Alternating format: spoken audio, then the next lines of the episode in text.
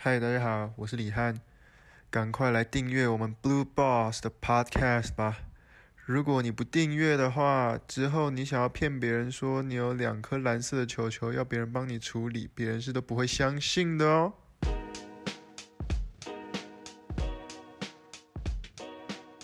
Sup everyone，欢迎收听 Blue Boss，我是 Jim。今天除了我以外，反战大将军李欧，Hello，大家好，我是李欧。五大湖半斤半肉狗哥，Hey yo, this is MC Beyond Sausage. Welcome to join us. 环保小尖兵李汉。嗨，大家好，我是李汉。好，回来啊，十六集今天，那正常节奏一样讨论一下台湾篮球，然后讲一下嗯 Plus League 上礼拜的比赛，然后 shout out 一下雷哥，那最后再跟大家讨论一些有趣的话题，跟美国文化比较有点关系。那先从台湾篮球开始，这个上个礼拜的这个 Plus League 的赛程啊。很难得的这个工程师拼了命要就是让排名往前拉，看可不可以打个季后赛。他们二连胜还不错，但是呃，就其实上礼拜就有个很严重问题，就是大家都很用力打嘛，然后其实各队的这个伤兵都还蛮多的。那我们这边就是有列了一些，就像呃工程师啊，包含狠头跟这个大胜两个洋将都受伤，那。接下来就是目前有新闻就有传出来，所以接下来这个礼拜的赛程也有可能就是工程师就只能用一个洋将来打。那虽然就是我觉得最近这个塔币的状况是很好，虽然他我觉得他他是不是想要把自己当成一个 villain 啊？我觉得他很多这有的没动作啊，乐色话动作对啊，很很爱挑，我觉得他超爱挑衅的欸、然后每一球都在比那个，就都比人家很小只，他就一直这样比，比的很矮这样。他真的很高啊，对，他是超高。但他真的很高。然后就是，所以有可能工程师接下来就是比赛有可能会用丹阳将。那另外就是，呃，比较惨的，最惨的应该是这个领航员。领航员包含就是 Q，然后关达佑、Reed 都受伤。那如果你有看上礼拜比赛，其他有一场对富邦是被血洗的，就是呃，刚好跟我们上上礼拜出讲的那集差不多，就是说杨将累到受不了，然后本土的又打不起来。然后我觉得他每一球啊，我不知道你们有没有这种感觉，狗哥你可以那个就是发表一下你的意见。就是我看他每一球，然后出手吧，我觉得是他们的出手，就是你不是我说他我我听说那个本土啊，我看他每一球他们传导是蛮顺，但是每一个人拿到球第一第一球都都不瞄篮哎、他就是球就是一直在传传传，他、是传的很顺没有错啦，但是就没有人敢投的感觉。我觉得你看他们投球信心真的少很多，因为可能 Q 不在里面，他们原本很仰赖 Q 的，就是内线前置挡人，还有就是二波，你知道吗？所以他们，我觉得他们跳起来要出手，好，你说他们都不瞄篮，也不做什么三重威胁，我觉得这倒是其次，我觉得重点是他们一拔起来要出手，你就觉得干这球不会进，就是 就是内心就有个有就有这个感觉，你知道吗？就是那打从心底不相信，对不对？就是那个节奏怪怪的，真的我觉得差差蛮多的啊。但是我真假？你你会有差、哦？你们打比赛的时候，如果你内线呃高哥不在，你觉得你投篮会有差、哦？差蛮多的、啊，我觉得差蛮多的。真假的？你去看湖人队连败那一阵子的比赛，他们外线其实因为没有内线牵制，外线投篮的稳定度还有他们的信心，我觉得多少有影响。湖人队那一阵子 Davis 不哦在嘛，那他们那一阵子的三分线命中率是就是低到一个爆炸。而且有另外一个就是，其实你以前打系队也是啊，哇，关键字理由系队就是你有时候喷外线啊，喷三分，喷三分最怕什么？最怕学长骂。就是被反快攻，你就来不及啊。然后你一直投嗯不进，你就一直在跑，你一直在跑之后，你越越投不进，然后越跑，然后你你信心度就越越低。对啊，确实。哦，对啊，不过就如果所以你如果个篮板，像你看我跟狗哥同一队，我就很敢投，狗哥就会疯狂的捡篮板，对不然后你？看看，你就看富邦他们被血洗那一场，富邦就是许晋哲带的嘛，然后他们就是很会打那个 early offense，拿到球就甩，拿到球就跑，那他们外线投不进，那个压力真的是会一直滚雪球啊，越滚越大，然后就输三四十分这样。对，然后讲到富邦，其实他那一场就是半场就得了七十一分哦，我觉得很扯。然后 那个就是半呃富讲到富邦，那富邦其实他战力很很充足嘛，他其实目前你知道就是郭少杰受伤嘛，对不对？其实他们基本上他们的战力很充足，然后林书伟又回来了，所以嗯、富邦现在在一场他就决定就是就是就是例行赛就封王了嘛。那感觉上他的排名是不太会变动了，我认为。那我们大家再聊一下你们觉得排名的部分。但是就是富邦他战战力充足，像然然后梦想家也是。其实梦想家虽然上礼拜这个，诶他们在对工程师的时候，杨敬敏跟大胜就是膝盖有撞到，那有受伤。那但是目前看起来杨敬杨敬敏的这个伤不是说特别的严重，然后呃，所以我觉得现在目前看起来是梦想家跟富邦他们的战力是比较足够的。那也就是说，看接下来要怎么。只是因为梦想家他们很也蛮超他们那几支就是得分的，像那个 Tucker，Tucker 那天哎上礼拜是不是有一场得四十几分，然后四十几？然后差点大三元，虽然他们那场输输，对啊，然后就是我觉得梦想家也是精兵精兵策略了，那就变成说这种东西打到季后赛，就是如果说哦，不管是五战三胜或是七战四胜，都很看这个，诶，怎么说？这个有没有看梦想家那一场？梦想家对谁？哦就是打工程师，我说的是梦想家打工程师那样。对但后来后来好几球关键的时候，那个塔克老师切进去，然后大概连续三球吧，嗯直，接被就是直接被塔壁就是三飞，超扯就甩掉妈定在定在板上或直接三飞，超扯。嗯，欸我刚刚是想说，你们有看到敏哥后来有发文吗？哦，有有有有有有有，他没有是是是是那个是郝小肯尼先，就是高景言他先他先开嘴，好有可他他先他先很激动，然后然后后来他是在场上开嘴，他故事是这样，故事就是他们场上就是来来回回嘛，然后最后撞膝盖嘛，对不对？然后结束了之后，就镜头就有 take 到说，就是这个高景言他就好像有跟梦想家的制服组而起冲突，但是不知道他在讲什么。然后被拉开之后，赛后记者会，这个林冠伦就说了，就说什么，他的球员什么在场上被欺负嘛，是不是？对，他就说他球员在场上被嗯欺负嘛，然后就说就是就是有点像是在影射说，好像是不是有被就是针对还是干嘛的。然后这件事情一出来之后，接下来发文的人就是梦想家的这个立中哥他们的股东，他就讲说他听到对方的教练讲这种话，他觉得不可思议啊，怎么可以讲这种话？巴拉巴拉巴，然后就开始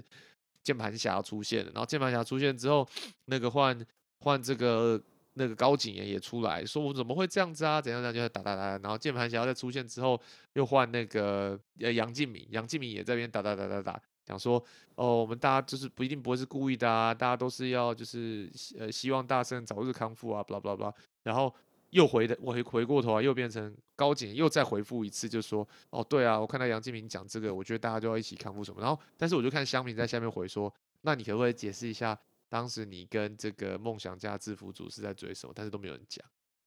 嗯，就是故事来回是这样子。他好像就是郝小肯尼，好像在场上超级激动那种。对啊，他他是很激，他好像是激动哥哦。就是我蛮认同杨敬明讲，这怎么会是故意的？就是我不太懂，我也觉得，因为他自己有受伤，如果他这样的话，他谢逊哦，他七伤拳这样，他把人家弄伤，然后自己就是 就很不合理啊。就是我不是说不，我不是说没有人会故意，就是还是有人会故意弄别人，可是那球看起来就超不像的啊，对啊就是我对啊，还是说他那个就只是想要不知道，就是一个，但是我就不知道为什么林冠伦要去讲说我的球员在场上都被欺负，我就不太他还搞不好他讲其他事情啊，奇怪。他有可能在讲其，他可能是讲其他事情，只是就是，不是那个 play，我觉得是之前的 play，对吧？但是我看但是也不知道他说什么。对塔比也嗯蛮喜欢欺负其他人的、啊。哦，对啊，对啊，我觉得塔壁超靠塔背壁真的虽然真的就蛮中二的欸、对了，他是真的蛮重要的。然后你有看今天有个新闻吗？今天有个新闻就是说，Garcia Garcia 出来呛塔比，就说他觉得你怎样，你打过 NBA 了不起，你就做人要谦虚，什么什么什么的。就他好像他也在黑人有在讲做人要谦虚的。哦，哇，对啊，这地图哇炮，哇，哇哎哎，地图炮。不你这个不是不是不是，对啊，我不是种族歧视，我先澄清，我只是以为，我只是以为就是说你种族就是歧视啊，有偏见。他们的文化，对啊，就是我我以为他们的文化就是哦，干没有我我很屌的话，我就是我就是我很屌啊，这样子，所以不是本来就这样子吗？所以美国在他们的英文里面没有 humble 这个字，应该是有哦，啊，应该是有。但是他他们通常是说，他们就算说 humble 也是就是有一种就是我很屌，哦的很我 humble 了谁这样子？我 humble 了你，大概这种感觉啊，对啊是，有是有这种用法啊，但是他们应该还是有说要 humble 吧？但哦可能塔币没有啦，塔币西亚一定超 humble 的啊，他就不想要任何的 beef，他就要当台湾最强啊，他不是说了？没有，他们这种应该说黑人文化或者这种嘻哈文化，他们就是有一句话叫做 “get rich or die trying”，就是说，因为他们这这个这可能就跟之前在讲的那些种族议题有点关系啊。看反正他们就是说有那种，就是你要么就是变有钱，要么就是想办法去成功。所以他你确实确实就跟你们讲的一样，他们可能字典里真的没有谦虚这个字。那对吧贾西亚对贾西亚会讲这句话，我觉得是因为他来台湾够久了，然后跟、哦跟这个我们这个文化有一点点混血在一起，所以他会有这个想法。但你知道，像塔币这种是不可能有这种叫什么 humble humble 不可能啊，对吧、对啊，他们是强调那个 dog 的文化，he a dog 那种吗？dog 干对,啊、我到现在也是很不懂 dog 文化。my name is a dog. That's my dog. Take that. That's my dog. 为什么？他是个狗，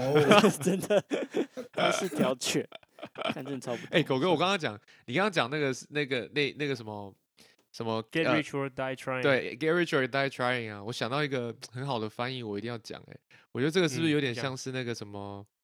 我不是不成功变成人，哦，你这个太有深度了，不是？我在想是对你翻的不错。比较白话的，就是那种，就是我我要么是很很有钱，要么就是在呃什么，要么就是死在要往有钱的路上之类的那种嘛。你没有听过这种？对啊，对对对对对，什么什么的路上。对对对，不过不不成功变成人好像比较比较高深一点，比较厉害。我刚才也在想这句要怎么翻译，你们就是有想到，很好。我要么是变成有钱啊，哎、或是我就是死在要要变成有钱的路上。遗憾刚刚 humble 了你，哦，是吗是，我真的 给你一堂英文课。好。那现在就是好，刚刚讲的伤兵嘛，所以目前现在看起来的排名啊，第一名是富邦勇士，二十场以以赛二十场，然后赢了十五确保，第一了，对，然后他我觉得他这个不败了，我觉得他就是十五胜五败，胜率七十五趴，我认为他一定就是第一名。那现在有趣的是第哦，二没有，他已经是第一名了，他他他例行赛已经确定第一名了，我确定已经确定了是吗已？经呃，已经确定了，已经确定了然后二跟三就是比较有趣、比较诡谲，两两就是第二名是领航员，第三名是梦想家，那两队都打了十八场比赛。那第二名的领航员他赢了九场，输了九场。那台新梦想家是赢了八场，输了十场，所以他们的胜胜呃胜差只差一场而已。那二三名其实还蛮不重要的。我刚刚讲就本来想要说蛮蛮重要，但其实蛮不重要，因为二三名他们的赛程就是他们会互打嘛，互打之后啊再、再跟富邦勇士打嘛，对不对？所以嗯比较有趣的应该是说，不管谁第二名或谁第三名，我觉得都不重要，重要的是接下来就是，哎，有主场优势吗？好像要，我觉得应应该是有吧，因为是五战三胜啊，我记得是五战三胜，嗯，可能有就多一场，对不对？对，对，嗯，但是先打出来，但是就是三，我现在想要跟你们讨论的是，你们觉得工程师有机会翻盘吗？还是进不了？很难啊，超级无敌难，他好像要全赢，然后然后那第三名那个梦想家全输才可以，我记得是这样，我们现在到底剩他们剩几场比赛啊？还剩十场比赛？哦，十场，对，然后工程师有工啊，这可能要分析啊，我不知道。反正还剩十场，所以你觉得工程师要全赢是不是？才能抓得下来。我记得看 PT 是这么说的，？OK，对，好吧，要全赢太难了，嗯，而且他们现在要伤两只洋将，更难了，我觉得他们会有很不错的比赛内容去收尾这个这个球季，但是他们不这倒是，对他们越打越好啊，这也是不可否认。嗯嗯，没错，哎、不过讲实在的，我有觉得就是最近看工程师的比赛，我认为他们自己有打出自己的默契耶，我自己觉得，嗯，而且陈立焕超猛哎、陈立焕，陈立焕上礼拜很猛，他他第四节的时候都会就是爆干猛一波，嗯哼，工程师他如果要接下来要比赛要全赢的话，难度会比较高啦。那目前看起来几率比较大，就是呃富邦跟梦想家跟领航员三队三队打这样子。那就这礼拜的比赛，我们再接下来看。好，那接下来这部分就是我们要聊一下这个雷哥。那岳这这前应该是前几天吧，前几天就是有消息放出来说，田磊他说这一季就是他最后一季了。那因为他的这个伤势的关系，让他觉得说啊，他他现在这样打就没有意思啊。本来他说开开季前他认为呃状况还不错，但是没想到后来就是伤势又恶化，然后也是大停。他目前好像只有打两场吧，我记得这一季。那我想说啊，可能就是该是时候就是退休了。那我们想说，刚好他前几天说嘛，那我们这一集来录，我们就来录一个磊哥的 Last Dance 这个系列好。我们想要做一部分来向这个田磊磊哥致敬。那他刚刚刚剧有没有讲到，就是前一阵子他就自己说这一季打完就不打了，然后也包含梦想家的领队陈立忠先生也在他的 Instagram 发表了一篇关于磊哥的文章。对，那如果听众朋友有兴趣可以去看一下。嗯，那这一篇文章也是在田磊宣布退休后的没多久就就发布出来，大概两天前的时候。嗯，那我们这一集就来讨论一下田磊这个练武奇才，因为我我看到这个名字就想到四个字啊，这这四个字不是四个田，是 四个是练武奇才。因为这这个田磊这个球员真的蛮特别，像他我查到的资料是说，他在国三的时候就已经长到一百九十七公分了。那他是呃，我觉得是台湾篮坛史上兼具弹跳力、柔软度，还有中远距离投射能力的的一个球员。嗯，那大家都知道他是在一三七体下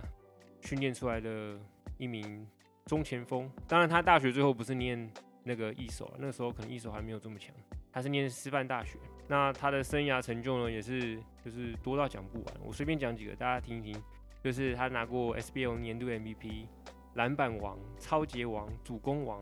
最佳五人，还有灌篮大赛冠军。就是大家印象蛮深刻，就是他还有个什么脱衣服灌篮，有有有，我记得这个。他他拿到冠军，然后再就是得分王，他一定拿，就是也拿过得分王这样。那我觉得最重要，也是我觉得最球迷会最尊敬他的一点是他在国际赛的表现一直都很好，而且他就是几乎年年进入国家队，然后为国家奉献。那这个精神真的是，呃，很令很令我尊敬啊。对，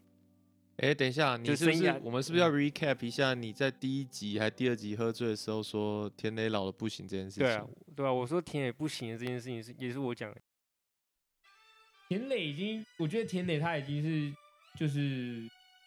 怎样？主宰力降低了，真的哦？他连我们以后专访到田磊就给你专访，他被孙然后我就把这段黑历史挖出来，这样。哎、可我我是他球迷，我是他球迷。嗯台湾我最喜欢的球员就是田磊，因为我就是看完霹雳的热热身赛的时候，我就觉得啊不妙，田磊这一季不行了，真的不行了。当然他在赛前的季季开季之前，他有自己表表明说，就是今年哎状况好像不错，可以再打个一两年。但是我看他的表现就就觉得好像怪怪的，就觉得他好像跑不太动，然后投篮准心也也也不见了，就是跟他在 CBA 打的那个感觉不太一样，然后跟去年 ABL 又有一点实力上的差距，所以我就觉得，嗯，他真的可能不行了。然后果然被我料到，就是真的是膝盖、脚踝都已经有，因为他我记得他以前在 SB 的时候，他的膝那个脚踝就有惯性扭伤的这个问题。那这个我觉得这个很难医啊，就是如果你有惯性扭伤的话，他会一直跟着你。所以我那时候就觉得说，嗯，他可能这一季应该不会打太好，就果然被我预料到，就是他这一季打完就不打了这样。但我必须说，这这名球员是我，呃，台湾篮球史上我最最喜欢的一名球员。然后他，大家印象应该也很深刻，他在二零一三年亚锦赛的时候也是，呃，那一年中华队拿到史上最好战绩，那他也是那一年的一个功臣。所以我们这一集就是想要对他对他致敬。对，嗯，那我想要跟大家讨论几个点啊，就是二零零五年的磊哥他参加过 NBA Summer League，然后那大家都知道，二零零二、二零零三的时候，我们的台湾飞人陈信安也打过 NBA 热身赛，然后可是这两这两这两位球员都这么优秀，然后身材体能条件也都还可以，但为什么都没有受到 NBA 的球队的青睐？就是你们觉得这个问题是出在哪里？因为像呃同样条件的亚洲球员，像譬如说渡边雄太，他也差不多两百公分出，那他现在在 NBA 还算是有球打哦，他在暴龙队都还有固定的上场时间，所以我在想说，那这两这两个球员真的不比渡边强吗？渡边雄太给我的感觉就是他身材整体来讲 就是更更扎实一点，然后渡边雄太的身材嗯是可以守到禁区，然后我觉得哦加上就是 他那个磊哥，当然你说磊哥如果要守到禁区，哎、渡边雄太是不是更高啊？应该是吧？哎，没有，他跟田磊差不多，田磊二零三，渡边好像二零一，还矮还矮两公分。对啊，就是他们感觉嗯会让渡边雄太去守到三四号球员，然后有时候会巩固一点禁区的东西。但是我感觉磊哥在这方面比较难。但我我觉得磊哥的天分是在于，就是你刚刚讲，就是他是台湾来讲身高这么高，然后但是他有外线能力跟有柔软度的。但是我觉得他的防守的话，如果你要他，你要你要他守三美国的三号吗？我觉得。嗯，好像有点难，但是你要他顶四号，好像又不太行。就是磊哥也不是说瘦，下就也不是说他瘦，但是我我我我不会用壮来形容他啦。但是就是、嗯，如果这样要顶四号，我觉得会太吃力。所以会不会其实这是一个很大的原因，就是他就算可以得分，因为我觉得亚洲球员好像很多问题是，就算可以得分，但是你放上去如果是一个洞的话，那教练就也不会想放你嘛。磊哥这样的身身材，在台湾你会把他当成三 D 球员来训练吗？不会，他根本就是嗯 bug 级的存在，球拉开给他单打，然后讲难听点，他防守他就可以稍微休息一下，偶尔在篮他，哎、他火锅也很多哦，他篮篮底下的火锅蛮多的，但对是你啊拿过主攻王，，对，但是他拿过主攻王，但是他并不是。如果你今天把他的身高，然后你想象他要去守 NBA 的球员，然后他是当要当当当三 D 来用，两百零三公分，在 NBA 打三 D，你觉得他他？我觉得他守不住两百零三公分，或是一百九十几、两百公分的左右的那种后卫，我认为他没有帮他挡不住。但是我觉得田磊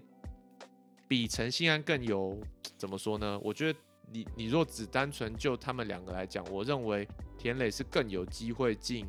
进 NBA 的原因，是因为我觉得他的外线是真的很不错。那对如果讲回来，叫叫陈看陈信安的话，我觉得陈信安他的他的体能有，然后他的爆发力也有，然后我觉得他的防守可能就会比田磊好，但是他的外线实在是太悲惨了。我觉得，我觉得陈现在的外线真的是不太行。那嗯所以说，就这两个人刚好就是有一点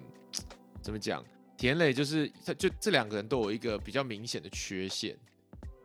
然后会变成是说，而且在你看，在零二零三年那时候的 NBA，那时候流行打的是什么？还有零五年的时候，就是如果我想说，如果你你是防守没有没有洞不会这么大，但是你外线很准，我觉得你在现在的 NBA 说不定你有机会打得到球。有搞头对，但是以嗯前、以前都是中距离，然后或是切入，就是比较往里面打的那那那种时候，我认为你防守如果是一个洞，你会很惨，你会一直被打点。对诶啊，陈信安外线有不准呢、我觉得陈现外线很不稳定，我觉得他是肌肉太大块了，所以他那对个出手他不是很柔软，而且他都是用甩的，我认为。对，可是他自空是真的可以停很久的哦，他的急停是比我还比磊哥还要好。比起来，我还觉得陈现在比较有机会。如果是我个人感觉啊，嗯，看数据啊，来看数据啊。什么数据？他们没有什么数数据可以看啊。他在 NBA 的数据少的可怜，那样本数不够啊。对啊，不是啊，我说生涯数据啊，对，不行啊，我觉得这样不能不能比，因为你他们两个这两个在台湾真的是轻松点，没什么好那个的。哦，对啊，那你把它拉到不一样的层级，我觉得就就没办法去讲这种东西。所以嗯回到，我觉得回到我们上一集在讲的啊，我觉得台湾真的要很有搞头，是不是就真的是练三 D，狂练三 D，狂练三 D 啊？可能跟之前我们很几前几集有讨论到，就是社群媒体这个问题。像我们我们要去看磊哥，或者是看陈信安在 NBA Summer League 或者是热身赛的表现，其实那个 highlight 是几乎找不到的，所以我们没有办法知道他们到底多强，打的到底如何。那现在大家马上就可以看啊，就是可以在什么 House of Highlight 或者是 Bleacher Report，马上可以看到一些新闻，所以我们可以去做比较。所以我觉得我们现在猜都只是以我们个人的那个嗯，印象去去做评价。那可是你看渡边，渡边他在，我觉得一方面他在美国打过大学，也打过高中，所以他曝光度高，然后他的环境是他的竞争的那个环境是比田磊跟陈现在都还要好，所以他如果有球探愿意用他的话，他的机会是比我们台湾球员多很多。但我并不觉得田磊比渡边差到哪里啊。如果以巅峰来讲，因为渡边现在二六二七嘛，那如果田磊二六二七一样有这个环境，一样有这个机会的话，我觉得田磊搞不好打的会比渡边好。其实都，我觉得，啊我觉得你讲的蛮蛮蛮对的，但是有一个地方我也觉得很深，我觉得这个也 机缘也是一个很大的的因素。你说那个时候你记得吗？就是那个田沃永泰都打过正式赛哦，田沃永泰嗯那种身材，然后他都有办法至少站到正式赛场上去打了，更何况是对啊，对不对？田磊或陈信啊，所以我我还是觉得就是，就当时你给你这个机会的那一那一个 team，他的阵容长什么样子，跟你会不会在里面有认识一些什么人等等之类，我觉得这都有关系啊。对啊，真的。所以我觉得有一个有个办法，我们可以去真正去观察他们的差距都在哪，就是说我们可以接下来国际赛，我们可以多多稍微观察一下那个渡边，他到底打的怎么样，就可以知道哦，所以他跟田野的差距到底在哪？因为你像看田野跟陈信安他们打国际赛的时候，他们第一步还是超级快，就是几乎就是瞄篮一下晃进去就就切进去了，很多很多这种 play。我讲的是琼斯杯啊，琼斯杯可能 level 比较低一点，但他们的第一步我觉得是有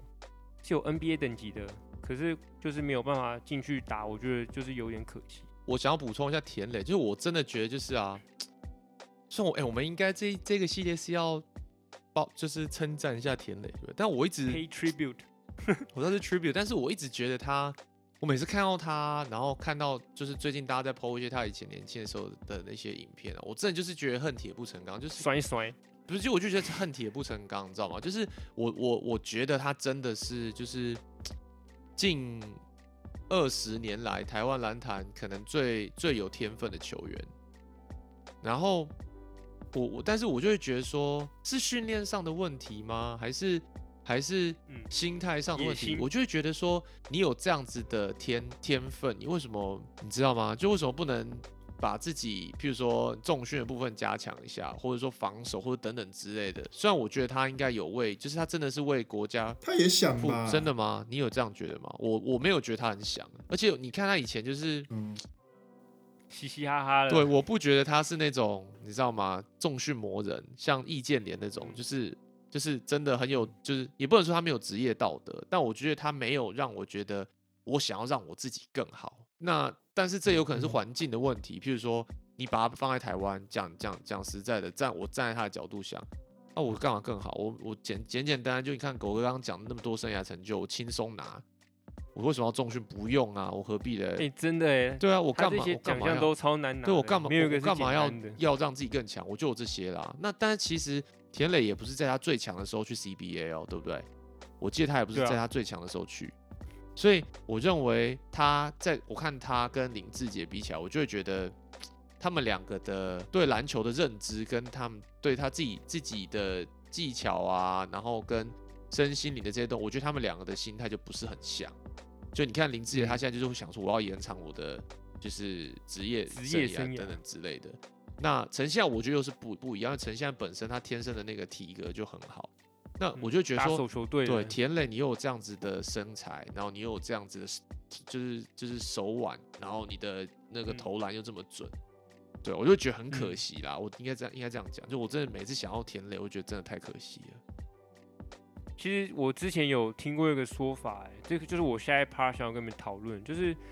其实田磊他的打法跟模板，就是对台湾的职业篮球的影响，我觉得这个这个议题也蛮有趣的。还有我们训练常人的检讨，就是我觉得我们国内在对常人的定义上，我觉得我们要稍微做调整一下。因为我之前有听听到有有有球有朋友还有一些球迷，他们是说，呃，在台湾你可能长太高，你不论你的天分在哪里，就是一律去打禁区。那我相信那个时候的小娟姐也是有一点点这种想法，就是说，哇，天雷你长这么高，你当然进去打五号啊，对不对？所以在台湾，我觉得你这样子有这种天分，有这种身高，就是一定可以杀翻全场。可是这会不会也是成为就是田磊他之后想要挑战 NBA 最大的障碍？因为他可能没有他没有 core vision，然后也没有 ball handle，然后他也不太会组织，所以他他的身高如果拿到 NBA 可能只能打二三号。可是你要想哦，二在 NBA 打二三号的的能力的球员，以那时候跟他在竞争的位置好，在沙加缅度国王跟他竞争的有一个叫 Garcia 的，还有一个叫 Kevin Martin。那这两个球员身高大概跟田磊差不多，可是他们就是会他们的 core vision 还有他们的组织能力比田磊好很多。虽然田磊可能进攻在我们眼里看起来是超级强，可是当他要面对这些跟他身高差不多的的这些老外的时候，他就会比不上他们。所以我觉得这会不会是我们在训练训练常人，我们未来在训练我们国家的常人的时候，要稍微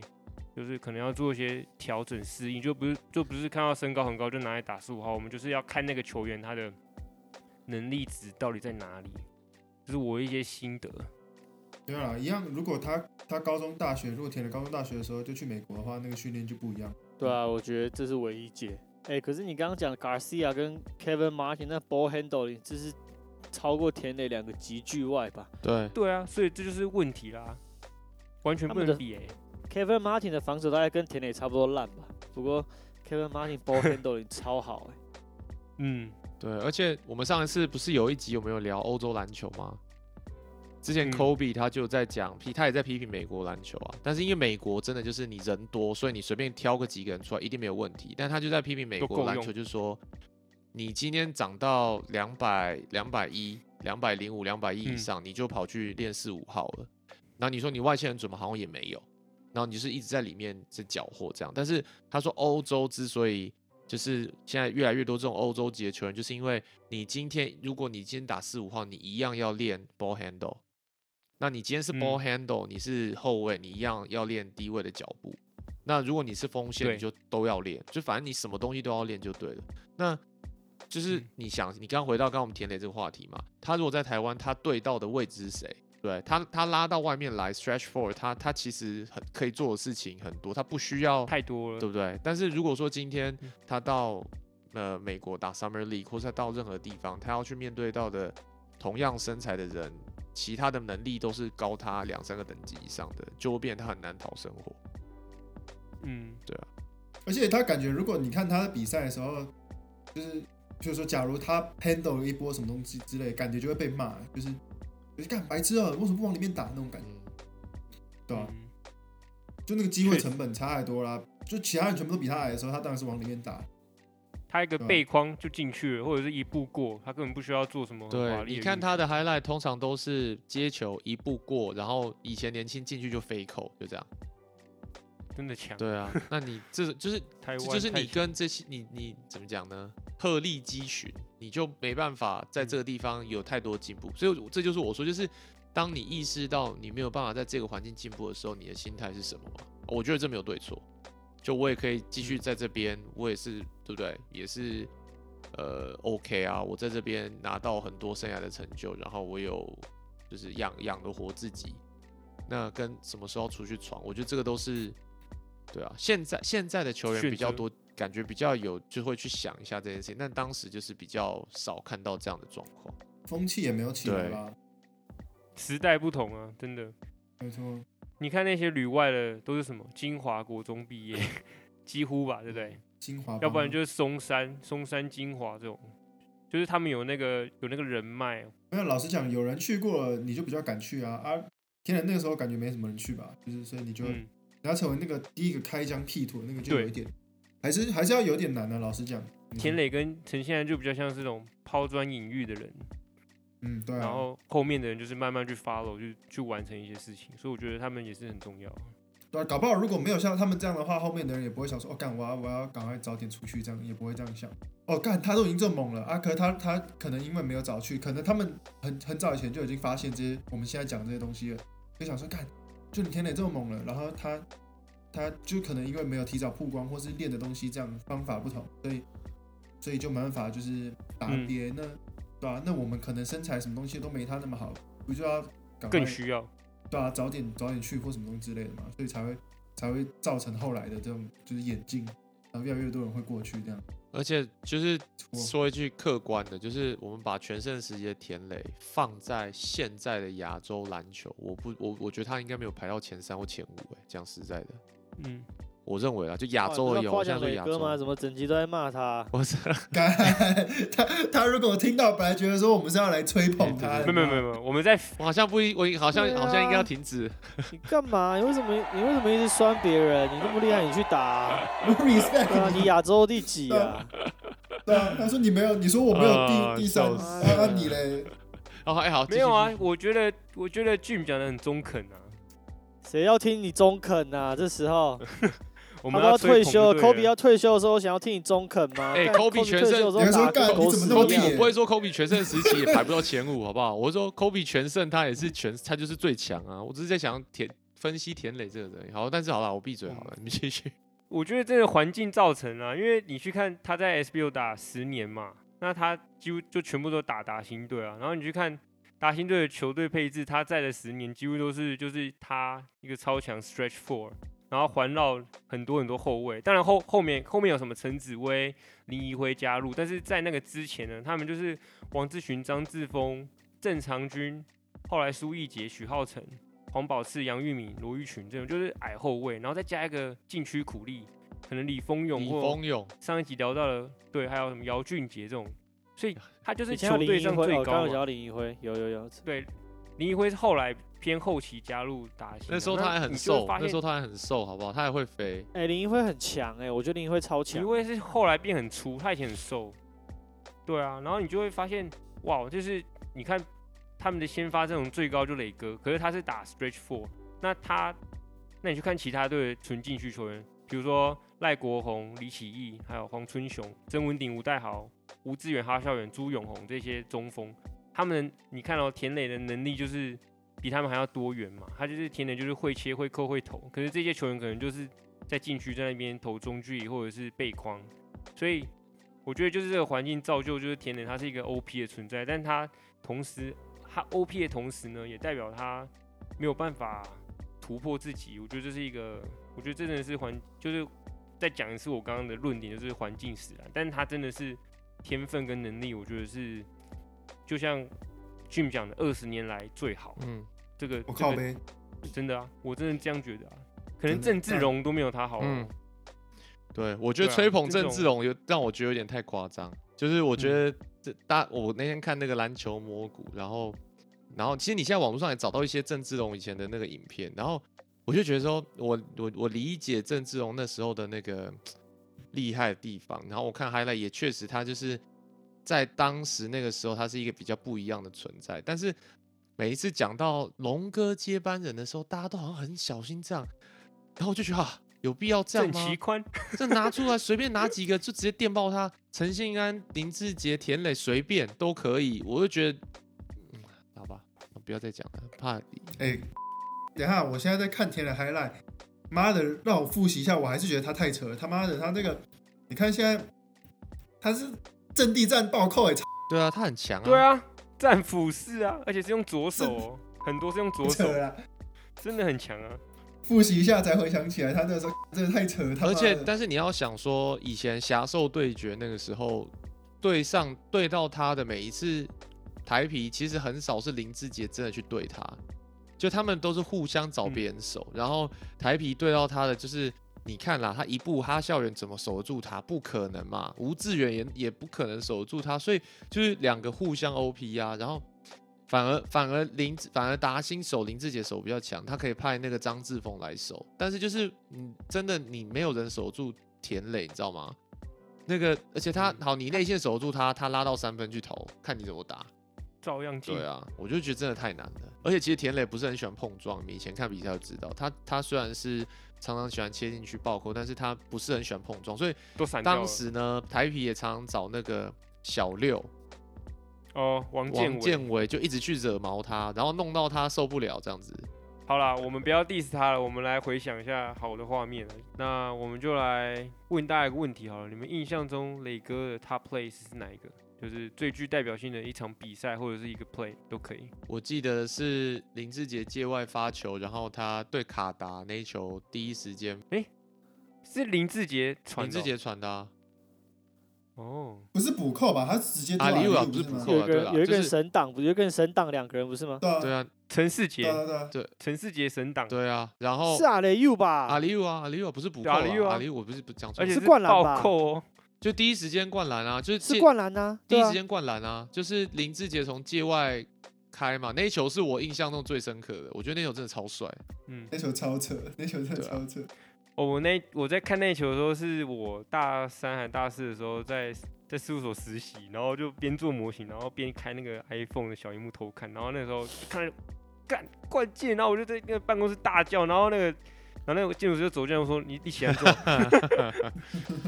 超好笑。我知道大家都要讲这球，所以我就不讲这球。但是我有点忘记我要讲的是哪一个比赛，但是我不知道你们记不记得，就是有一个国际赛，好像就是关键时候也是给田磊绝杀还是干嘛，然后那个三他就是投一个弧顶三分球，然后在篮嗯筐上弹起来，然后又掉进去。哦，我好像有一点印象，有吗？我好像哦，有有有就是是琼斯杯吗？我忘记是哪一个，不然我等一下找找看。但是我印象很深，就是他那个三分球，然后就是很戏剧化，因为他投了以后，嗯然后算了两，就是也没有算，但是就是有点像进来一半出来一个那种感觉，然后就又跳哦进去这样。哦，你说跟口外那球有点像那种感觉吗？嗯，卡外那球比较戏剧化一点，但是那球太扯了。那球太对，跳。对，你们都讲完那么关啊，我我那个之前有一个侠兽连线的很猛啊，就是那个林志杰切进去，然后转身，然后传过去给那个。哎、你讲的好，哎、不行哦，哦我觉得我们这样讲好像都是林志杰帅的，不是田磊帅。没有啊，没有那这个这个是个连线，打中国大陆关键啊，对啊对啊，我记得那球是打中国啊，超爽的，赢的那一场吗？对哦对啊对啊就是就是那个我知道我知道那球。打爆那一场，逆转赢赢爆那一场那一场，干超爽。我的话是有一场比赛，那场比赛就是大家有在看 SBL 应该都知道，是在二零零七年五月四号那场田磊生涯最高分四十九分，然后延长赛打败东森羚羊，然后拿到那一季 SBL 最后一张季后赛门票。哦，嗯那我觉得这场比赛田磊就是真的是打疯了，就是远投近切、N one 什么暴扣样样来，就是他的进攻技能包在那一场已经就是全部都展现出来了。而且我觉得最最最厉害的一点是说，对手东森羚羊他们有吴代豪，然后还有还有洋将汤马斯。以前 SBO 好像是战绩比较弱球队才可以有洋将，然后东森羚羊那一年就刚好有这两个禁区神助，然后天雷还可以把他们杀翻，我就觉得真的扯。然后最终比数是九十三比九十二，达兴赢一分嘛。那你看哦，天雷得四十九分，达兴队只得了九十三分，就超过一半呢，就是真的是嗯，就是真的很强啊，不知道该说。我以前那个侠兽对决的时候，我是台皮粉嘛，但是我那时候觉得他们这个太经典，我我有一件林志杰台皮十二号的球衣，然后我一直很想要收那个达兴工程一号田磊的球衣，但是我就买不到，找不到，那时候就一直收不到。对，好，那就磊哥，呃，退休快乐，磊哥拜，磊哥拜。拜。磊哥拜啦。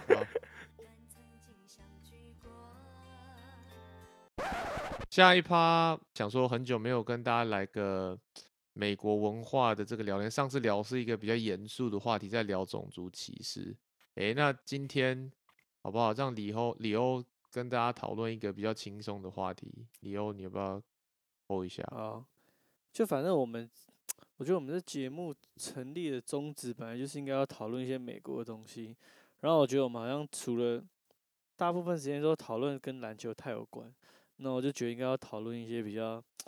完全无关的东西，比较不一样。那我就觉得，哎呦，吃东西这个东这个这个主题，大家每天都要吃东西嘛，这个美国食物是很蛮有趣的。那当然，我们不是就是只是说哦，美国食物有什么啊，这样子有点太无聊。其实我们今天主要是想要来讨论美在美国美式亚洲食物到底都被改良成什么样子，然后到底有什么奇怪的食物是好像你没有来美国不会吃到，可是吃到以后你又会觉得说，哎，好像真的有点像亚洲食物，可你又觉得。干到底哪里怪怪的，就是说不上来。那因为这亚洲食物分成很多很多种类嘛，那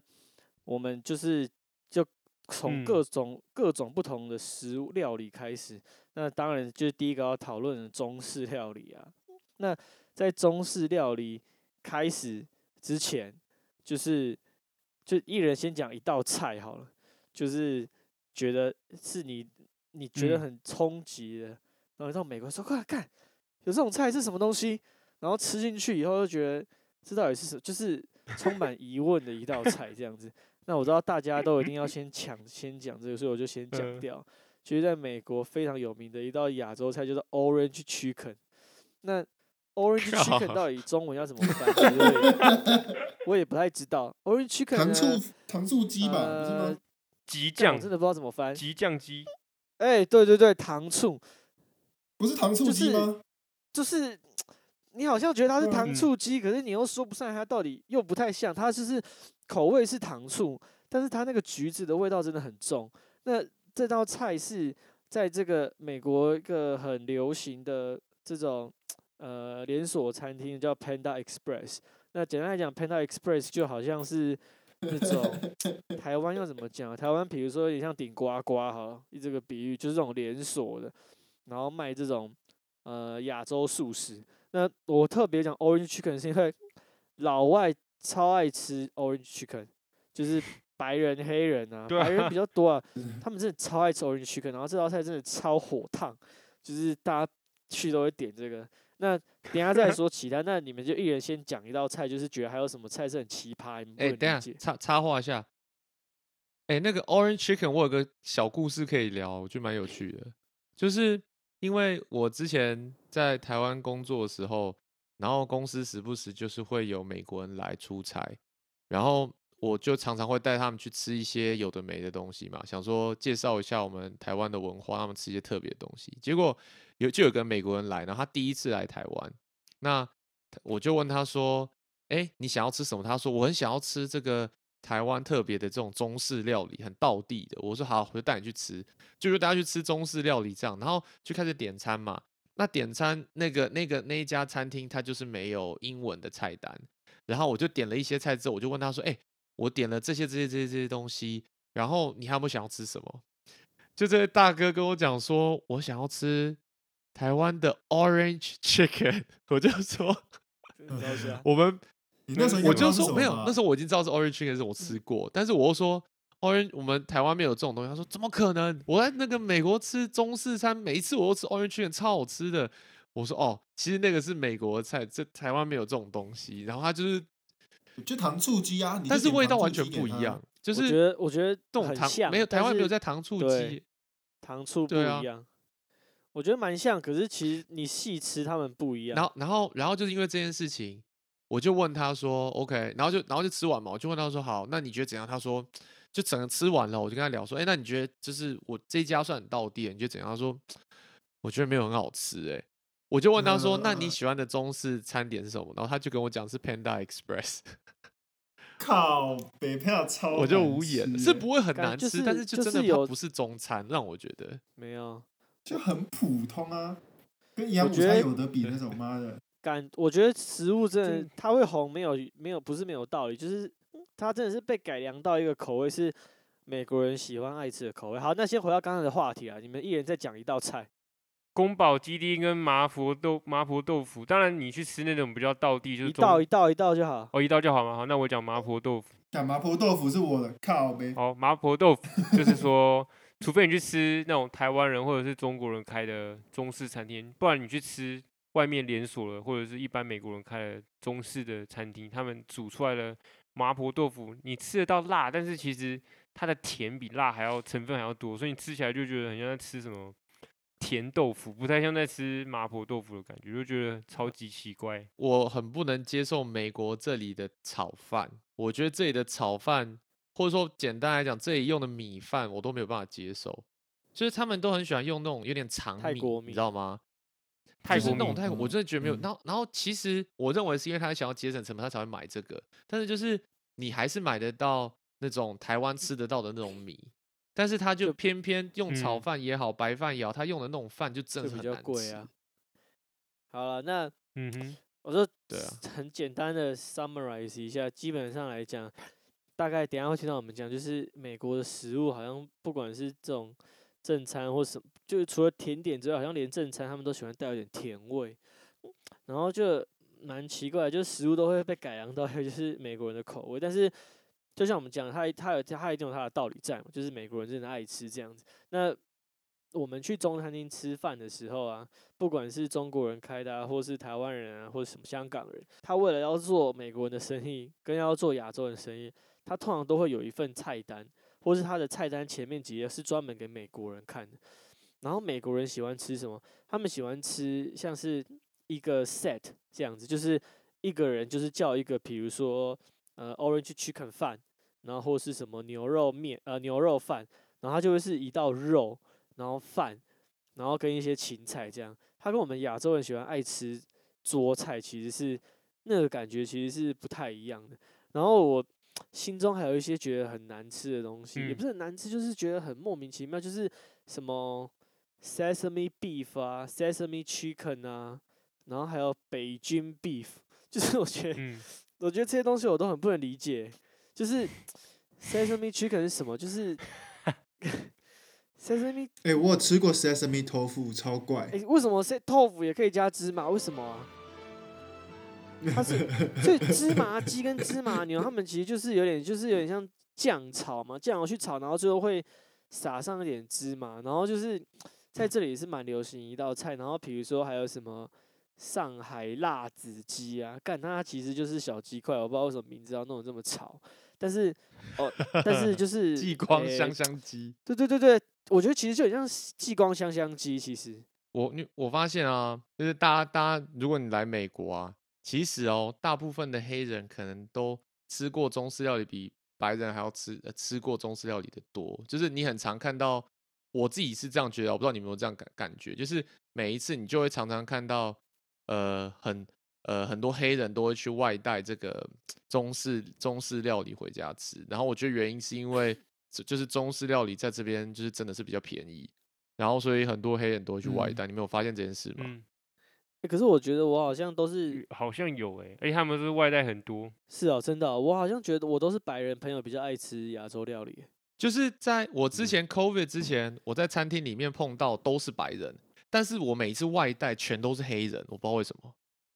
哦，然后都都点很多。对他们都我不知道，对我有看过有有人在 Panda 点超多，就是黑人，他就外带十几盒便当盒这种。搞不好他是那个啊、什么兄弟会猜拳输了要帮大家买便当回去、啊，是吧？一个人要吃十几份，哪有合理啊？哎、可是我觉得，就是我刚刚突然想到啊，就是你们的朋友在吃，或是你们带这些不是亚洲人的朋友去吃这些亚洲料理的时候，你们他们都是用筷子吗？还是他们是用叉子？哦，我觉得这个这有点敏感的，你不能问他说你会不会用筷子，这有点这有点隐为什么私？这假真假的？真的，我你不听说不能问美国人说 Do you know how to use chopsticks？这样是有点是有点冒犯的。真的哦？哎、可是我听说的啦，好像、嗯好像是真的。那你们朋友，那其他人们去的时候，你们的你们会问他们吗？还是他还是他们就他们就主动会说用筷子，或是主动要拿叉子之类的？我的朋友都是用、嗯都是用筷子，哎，对啊，我的也都是用筷子就应用，只是他们拿的方法就很酷，很像在拿毛笔。对，对啊，哎、然后我就是也是有这样想，有他们然后就是辑，但加了起来。但是我通常都还是会问一下，我不会问说你要不要用筷子，但是我会问说你们要叉子吗？或是如果是朋友来家里的话，然后我就会问说你们要不要额外拿叉子这样子。但是我之前有一次就是去去，反正就去印第安纳找朋友这样，然后他的室友就是一个黑人，我们就一起去吃饭，然后就客气嘛。我觉得亚对亚洲人来讲是客气啊，就是问说你要不要用筷子，呃，你要不要用叉子或汤匙，就是都可以这样。然后我觉得我们好像有点问太太多次，就是可能问超过一次，还是问了两次，然后他就他也没有生气或什么，但他就是笑笑的说：“你们为什么一直觉得我不会用筷子？”这样，然后但他也没有要对对对对，我的意思对对对，他就是，但是他就是会觉得说，你为什么要假设我不会用筷子？然后我就看着他用筷子，然后我就觉得，干，你真的不会用筷子啊！但是你想要用筷子然后我就之后我就不太会再问，但是就是，就我觉得这跟我们之前讲得很像，就是我们常会先入为主，假设别人怎样，但是就你觉得好像是客气嘛，但是但是他可能又会觉得被冒犯什么，所以我后来就是可能真的开始吃饭前，我可能会问一次啦。对，就像他讲中文，你说哇，你中文讲的很好，然后他就觉得他被歧视这样。对，就是有一点像这感觉，所以嗯 anyway 这是一个趣事哎、啊。这这这样太玻璃心了吧？但是他也不会觉得他被歧视，他也不会玻璃心，他他他就是会觉得说，你为什么假设我不会？但他私底下是怎么想我就不知道。但是我真的有被问过，然后但是我也没有觉得，我也没有觉得说我怎样，就是哦，那如果你不想问，我就不会再问，就这样子而已。就是我觉得我觉得还好啦，但是是有这个状况哎、况。不过这样想起来，就很像妮妮上次碰到事情啊，就很像黑人假设亚洲人不太会打篮球，然后他就问你说：“你真的会打篮球吗？”问你 两次，你应该也觉得很不爽。就是对，还有一个很特别的东西，就是你去亚洲餐厅吃完以后，他们都会给你一个东西叫 fortune cookie，叫幸运饼干，然后就是一个很废的饼干，然后里面都有包嗯一个纸条，然后就是上面的纸条就是会有一个就是类似那种什么励志的话啊，或是一个什么代表你运气的东西这样子，然后上面有时候会写那种很白痴的。教你中文之类，有点像那个早餐店奶茶上面都会写很白痴的冷笑话，就它上面有时候会写一些很奇怪，教你怎么读中文，对吧？哎、但是 Fortune Cookie 你们在来美国之前知道吗？完全没有吃过。我看过看电影呢，Fortune cookie 是不是什么中国或是亚洲来的？Fortune cookie 是美国人发明的，或者说有可能是美国在美国的亚洲人发明的。你在亚洲不会有 Fortune 嗯 cookie 这种东西。哎，哪一个天才小时候干来赚一笔这样之类的？对他想要卖但是但是你知道，我曾经有在台湾看过类似 Fortune Cookie 的东西，然后我我非常确定那就只有台湾才有。就是你们有没有去过台北，譬如说师大夜市哪里的那种冰店？然后有的冰店它会有一嗯个很像是水晶球还是什么，每一桌都有，然后你要投钱进去转，它才会掉一个小纸条出来。你没有看过那种东西啊吗？没有，就是啥小？就是没有哎、有啊，那就是啊就是 它有点像是小小的扭蛋机，但是就是你必须每一个桌子都放一个小小的，然后你要投可能投个五块或十块进去转一下，它就掉了一个很像是纸条的东西，然后可能这是什么时候的事情？这是什么？这是我大学的时候事情啊，还好啊，很久啊，大学很久嘞、你大学的时候十，年前、我大学就很久以前一了哦，零年差不多啊，二零一零年，那也才十十一二年前嘛。然后，但是那个东西就是你转出来，它要么就是譬如说你是什么星座，你接下来的运势是什么，或是你最近的幸运颜色是什么，就是那那一类的东西啊。我觉得这个有点像 fortune cookie，但这是我碰过最像的。没有，我真嗯，超不能嗯理解。好不知道超道，不啊，然后我要最后补充一个东西，就是我觉得这边的 Panda Panda Express 很喜欢卖那种，就是我干我不知道怎么讲，它就叫 veggie，就是你就可以点到蔬菜，然后蔬菜里面都是花椰菜红萝卜，什看我觉得超难吃的，我感觉觉得那超难吃。我觉得那根本就是台湾便当的三色豆、欸，就是三色豆版，美国版的三色豆。还有一个东西我蛮想分享，就是好像你们都没吃过，就是在这里的铁板烧。然后我说的是这种，诶、美美美嗯式铁板烧吗？干我不知道是什么哪一式，我已经搞不清楚。通常店名都会是偏日式的名字，但是进去里面铁板烧的师傅都是西班牙那个老莫啊，或者是一些亚洲人啊 什么，反正就是这里的铁板烧也很奇怪哦。他他他是真的铁板烧，然后呢，就是你台湾看到那种铁板烧，然后呢点餐跟台湾也是一样，你就是点个肉，然后他就是会给你一个，他也是给你像一个套餐这样子。他通常都还是会有一些什么，呃、青菜啊或者豆芽菜，那都还是会有，然后会给你一些很奇怪很难喝的汤，就是然后模仿你知道那种亚洲铁板烧这样子。但是这里的师傅啊，很喜欢耍帅。就是他们会拿那些刀子，然后一直甩来甩去，然后就是咚咚咚咚咚咚咚，很像小当家一样，然后刀子一定要转很多圈，然后在空中接起。然后呢，他们每次把肉弄好以后啊，他们都会叫你张开嘴巴，然后他们就从他那个厨师的地方直接射进嘴巴里，超无聊的。然后 真的真的真的，的假的啦比如说？有时候我跟我女朋友去，然后你知道跟我女朋友去，然后她就觉得很尴尬，就是一定要嘛。然后如果你接不到，师傅还会说再来一次，再来一次。但大概两次，大概两次师傅就会放弃了。但是就是每个人，而且你知道我们去吃那个东西，它跟台湾一样，就是是一桌嘛，所以你会跟别人一起坐。然后，所以他就是你会先看到隔壁的人开始接肉，然后再轮到你，他就是一个一个都要截肉。然后这肉是一部分嘛，然后他们打蛋的时候啊，都一定要用，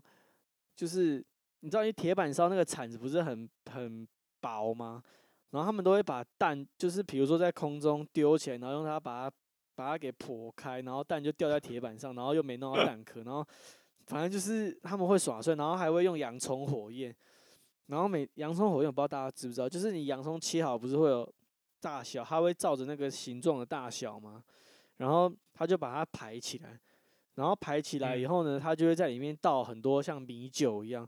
然后倒，然后酒气够之后一点火，然后那个洋葱就会里面就会冒火，所以就叫洋葱火山这样。然后他们每次用这个特技的时候，美国人都是那种没有看，他们都会很惊叹，哇哦，这是 so cool oh my god。然后如果有小朋友的话，小朋友就会高潮，然后我就会觉得说，干 volcano，对对对，真的。然后我就会觉得说，拜托，我只是想吃洋葱而已，一定要这样子吗？但是 真假的？我我之前第一次看的时候，我觉得超酷的欸。我可能我第一次看也觉得很酷，但是我后来就有点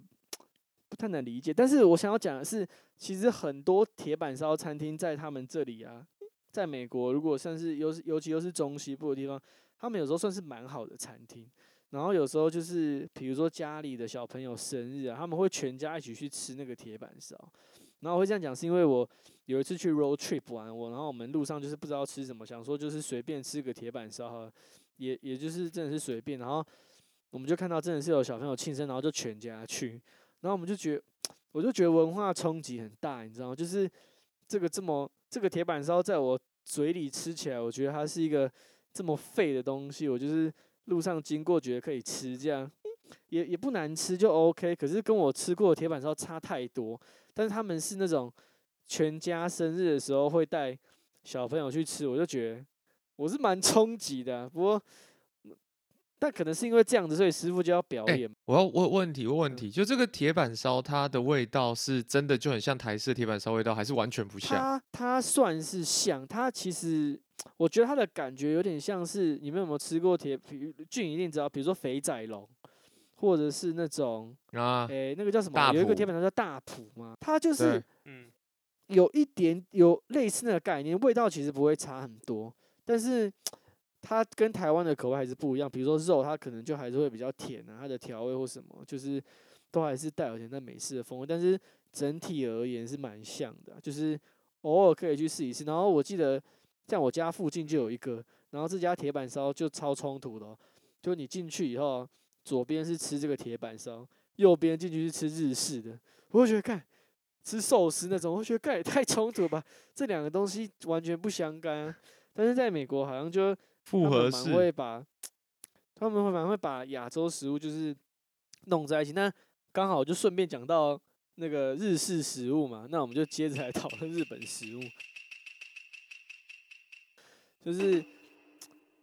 我是觉得很很遗憾啊，这边我这没有吃到什么特别好吃的日本食，有可能是因为我们住在这里太偏僻。但是如果给你们讲，就是你们觉得这里最 iconic 的日本食物是什么食物？你的意思是说，只有只有美国有的，对不对？应该说，你去每一家日本餐厅都会有这个东西。哦，那一定这里一定是寿司卷啊，就是 California roll 啊，真的洛梨卷啊那种。可是这个卷到底是怎么来的？就是这我就要跟听众解释一下，我们讲的这个 roll 到底是什么？你要不要解释一下？就是在美国啊，在去吃这种日本日式餐厅以后，最常出现的这种餐点就是叫做 roll。然后就是它就是卷的意思嘛，那其实它基本上就是很像是寿司，但是它里面会包各种不同的东西，就是它比较像台湾那种卷寿司，然后它包起来会切一块一块。那美国里面就很喜欢包，比如说包这个 avocado 啊，包洛梨呀，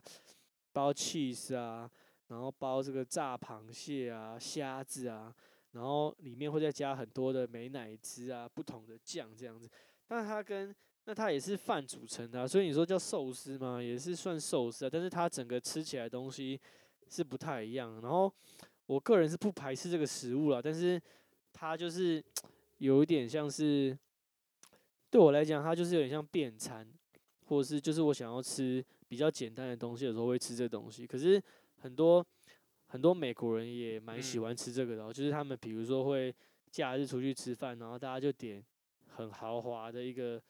一整桌的肉这样，然后桌上就会看起来很多寿司这样，然后他们就会觉得很特别，就是然后比如说它之所以很特别，就是比如说好像它这个这个 Philadelphia roll，它里面就是好像 cheese，那你就觉得寿司跟 cheese 怎么会有关系呢？可是它就是他们就是有发挥这个创意的。哎、我不得不说，虽然它不是它不是很道地的日本料理，但是有一些肉的味道我是蛮喜欢的。我喜欢吃洛梨跟虾弄在一起，然后有的它还会哦，对啊对，那很好吃。干的超然后有的好吃，那个超还有加，辣的，就是有一点点辣的那种，那种其实也很好吃。那个超好吃。但是就是我不会觉得它是日本料理啦，但是就是偶尔会吃一下这样，我觉得还不嗯错。然后搞到连日真正的日本料理，日本人开的，他都不得不放一点肉，因为美国人也很喜欢吃。所以即使你去真的很道地的日本人开的日本餐厅，他还是会卖那个。我之前在 Auckland，就是湾区有吃过一家很有名卖肉，就是也是卖 sushi 的这种店。然后就像你讲的，他们这个料理到美国之后都会都会有点糟精，就是变得好像不知道是在卖西餐还是卖中餐。然后他那个他那间餐厅很酷，他是你可以点寿司，然后你可以自己自己 customize，你可以你可以调配说你要加什么加什么，然后饭你也可以挑它外面是你想要让它多熟、多黏、多甜都可以，都你就可以自己设定。然后那间餐厅最酷的卖点是它是一间爵士音乐吧，就是你就点那个日本料理，你就边吃那个 sushi roll，然后配那个爵士乐团在表演，那个那个冲击感也超怪，就是这两个东西就是完全不相干。爵士乐是黑人我跟他，分享在密西根碰过很扯的经验，就是有一次我们就去 Nova，就是我们的密西根这边比较多日本人在那一区，然后我们那天就是要吃一个很道地的日本餐厅，结果那一天是假日嘛，然后我们没想到那一天没有对开，我们也没有查，就想说我们早一点要去排队。因为那间都会排队，很夸张。那间都会，嗯就是你早点去的话都要排队。结果我们就到现场排一个多小时，发现哇塞，今天没有开，然后不知道怎么办，都好不容易跑到 Novi 了。我们想说，这跟朋友就想说，那好，那嗯我就就我们赶快用那个搜寻一下附近有什么厉害、评价很高的日本料理。我们就搜搜搜到一间看起来好像评价很高，然后我们看了一下那个菜单之后，觉得 OK，我们就去了。一到那边不夸张，他那间就是富丽堂皇，很像那种欧式建筑，然后很像是你进去会吃牛嗯排，然后穿西装那种的。然后我们就进去嘛，进去之后他就带位，然后里面就一进去就是很像那种铁达尼号那样进去，你就看到两个那种两个楼梯直通到二楼，就是很高级那种。然后后来我们就进去坐，然后看一下菜单，然后就开始点了一些料，然后里面的美国人都穿，就是真的穿的很正式，然后好像去约会这样去吃。我想说，我还跟我女儿，你知道，我们就想说，哎，只来吃个日本料理，就点一点啊，就日本料什么什么，我们就点了一些，比如炸猪排啦，然后点了一些生鱼片，然后等等这些选，就是一般一些基本的日本料理的这些的这些东西，然后就一上来之后 超难吃，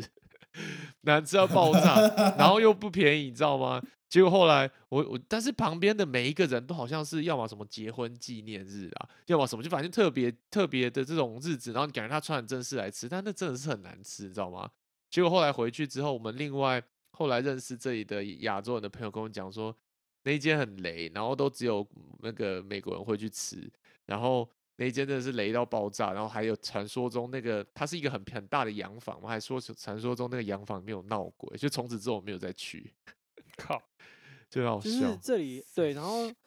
俊一讲，我就想到这里违很喜和感，这里很喜欢把餐厅弄得很富丽堂皇，就是弄得很像宫廷啊，然后就是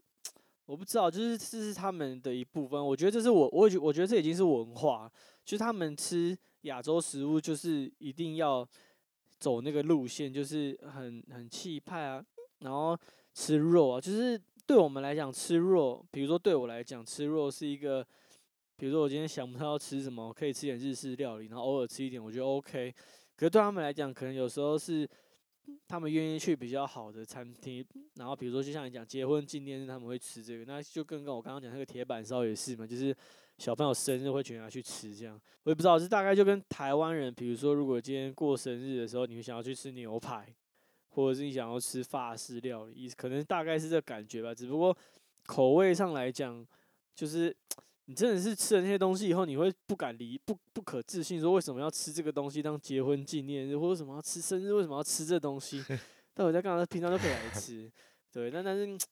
哎、不过我要定位一下，就是说我们这边坐标是密西根嘛，对不对？但我之前有去亚特兰大找朋友，然后就是那些亚洲人真的很多的地方，然后还有带我去一间日本料理的店啊，然后我们去那边外带，我们不敢在里面吃，就进去之后，因为疫情的关系啊，所以不敢在里面吃。就进去之后，我真的大吃一惊，就是那边我就很，我觉得我很像在日本，那个是日本人开的，然后那那一间就是居酒屋，完全就是你在日本会看到的样子。所以就是我在想说，可能是因为我们这一个地区的看到的亚洲餐厅是这样，但是像在亚特兰大那种华人很多的地方，你还是可以找到那种很 authentic 的店。然后那一间我进去那间居酒屋，我真的很想哭，然后我觉得哇，我是一秒到日本，然后我真的很想坐在里面吃，然后喝个酒干嘛的，但是就是对啊，因为疫情的关系，不敢不敢坐在里面。然后后来我们有把东西买回去吃，也确实是还不错，所以就真的就是。这种店应该比较少啦，但是还是有啦。不是说每个美国的亚洲餐厅真的真的都很好笑。应该是说我们只是分享说比较常见的啊、然后在就算是密西根，其实也有一些很好的日本餐厅，也是有一些日本人去啊。只是说我们今天主要分享，只是说哦，诶、日本食物被改良成怎样而已。这边还有很有趣的是，很多日本食物是很多日本餐厅是韩国人开的，我不知道你们知不知道。然后然后餐厅里面就是会有 那个韩式拌饭，对，干韩韩式拌饭，然后还有卖肉，然后还有卖拉面，嗯哇，干什么都有，真超的很夸张。然后这里的拉面就是普遍都难吃啦，我我不知道，就是密西根啦，我不知道你们有没有，很少吃到好吃的。我去纽约有吃到超好吃的拉面，但是在密嗯西根就比较难啦，就是那个拉面哦。哎、我有朋友 他他就是因为我们从这边开车到多伦多大概就四小时嘛。以前就是没有疫情的时候，你基本上你就可以往往加拿大多伦多开，然后多伦多有超多好吃的亚洲食物。然后我之前就有朋友就是为了要吃拉面，他就是开去四小时去吃拉面，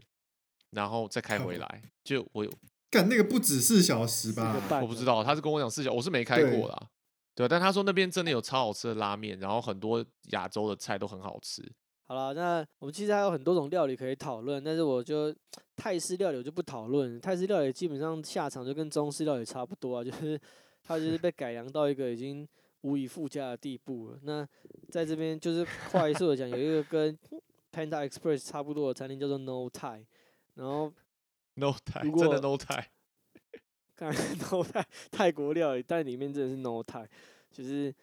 就是诶，如果大家有看过那个理科太太的那个 YouTube 影，那个有看过她的频道的话，她是密西根大学毕业，然后她有一次就拍一个影片回密西根，然后说她很怀念这里，她说她为了怀念她大学生活，她去吃 No Thai，哦。看到这个，我直接摔遥控器，你知道吗？超 愤怒！怎么会有人超大大老远回来，然后要吃 No Thai？总之 No Thai 就是也是一个跟 Panda Express 很像，但是它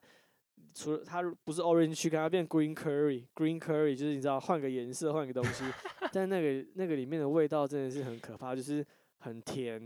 就是甜到一个炸裂，然后肉也不好吃，反正它就是它就是完全坏掉了，就基本上我在这边没有吃到，我觉得泰国料理很难的、就是我我吃过道地的日本料理，吃过道地的韩国料理，道地的港式也有，我在这里真的没有吃过道地的泰式料理。然后我们就是昨天在讨论这主题的时候啊，就想说，那是不是就是除了亚洲料理以外，我们发现说，哎呦，美国其实很喜欢吃卷类、卷类的食物这样子。那卷类的食物它呃，如果你说它是从中东来的话，那它还算是亚洲料理。可是墨西哥料理它也是有卷啊，然后我们就开始讨论说，干这么多种卷，请问它们到底差在哪里？那我现在就简单讲几个卷，大家有听过，比如说 burrito，burrito 大家应该有听过，就是那肯德基之前有出过嗯。什么、那个什么墨西哥卷饼，那应该就是 burrito。但是呢，嗯。还有一种卷叫 shawarma，就是你在夜市有时候会吃到什么沙威玛，但是还有一种卷叫做那个，它我我上网看它的发音应该是念 ero，但它的拼音是 g y r o，嗯，但是就是这种各种卷，然后我们就开始觉得说，哎、可以分享一下到底说不同的卷饼它到底差在哪里？平常在台湾好像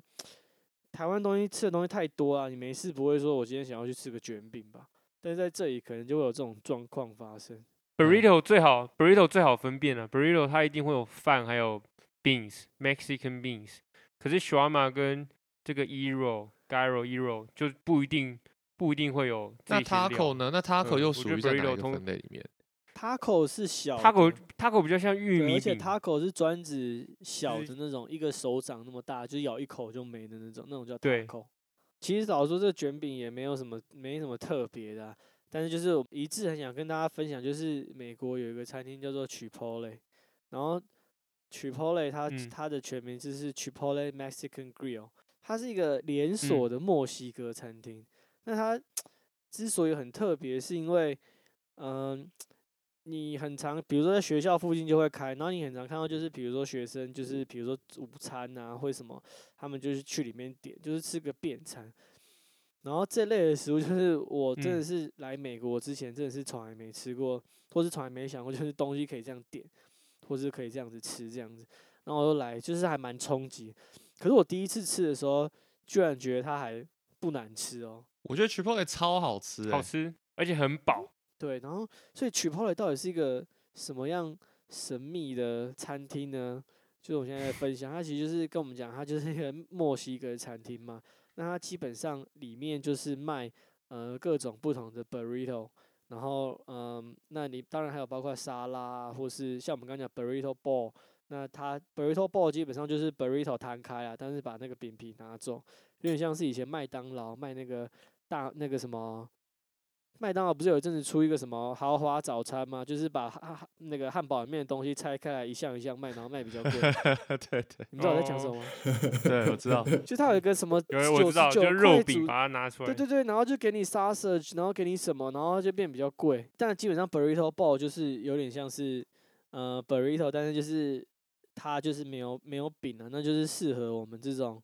诶、比如说我们不喜我们不喜欢专门吃那饼皮，或是如果你觉得吃那个它包子它卷在一起，然后你觉得嗯就是吃起来不方便，然后会喷汁或什么的，就是很适合吃这种。Six and a half hours later. 好，那理由口渴，换我讲一下，就是其实 Chipotle 啊，它点餐还蛮特别，我想介绍一下。然后先先先先讲一个，就是点餐 in general，我觉得在美国点餐是，嗯，如果只有在没有来美国之前学英文人，你来美国生活之后，我觉得点餐是一个很大很大的障碍。原因是因为他们真的吃太多各国不一样的菜，然后那些菜绝对不是你在考什么托福、GRE、GMAT 或 whatever，你什么任何种英文检定绝对不会出现这种菜的名字。所以通常你在点菜的时候，你真的会就是很很头痛。如果你没有在这里生活，然后有一个很好很很有趣的例子，就是像我我老婆是高中英文老师，然后她的她最她碰到最最大的冲击就是那个堂堂高中英文老师到美国没有办法点餐，因为他完全不知道怎么点餐，所以这个已经不是英文程度的问题，这真的就是我觉得有时候很难，是你不知道什么问题会来，然后你不知道他会这样问，就是比如说他会问你说你要怎么配什么东西，然后你像像比如说我一开始来我就觉得说我就是点一个我要什么肉，然后他就会给我一个套餐嘛，或他就给一碗东西，可是不是，他像沙伯一样，他进去以后一站一站问你，然后你就说啊现在要干嘛？现在是要挑菜吗？现在挑肉吗？我们进入我们进入吗？Chipotle 之前，我先把我刚刚那段解，就是就很像是你就想象你去点点完之后副餐说好，就正常来讲就想说台湾的英文会教你说你要吃什么哦，我要吃 French fries，我要吃薯条，然后讲完 French fries 之后呢，突然哦他回马枪，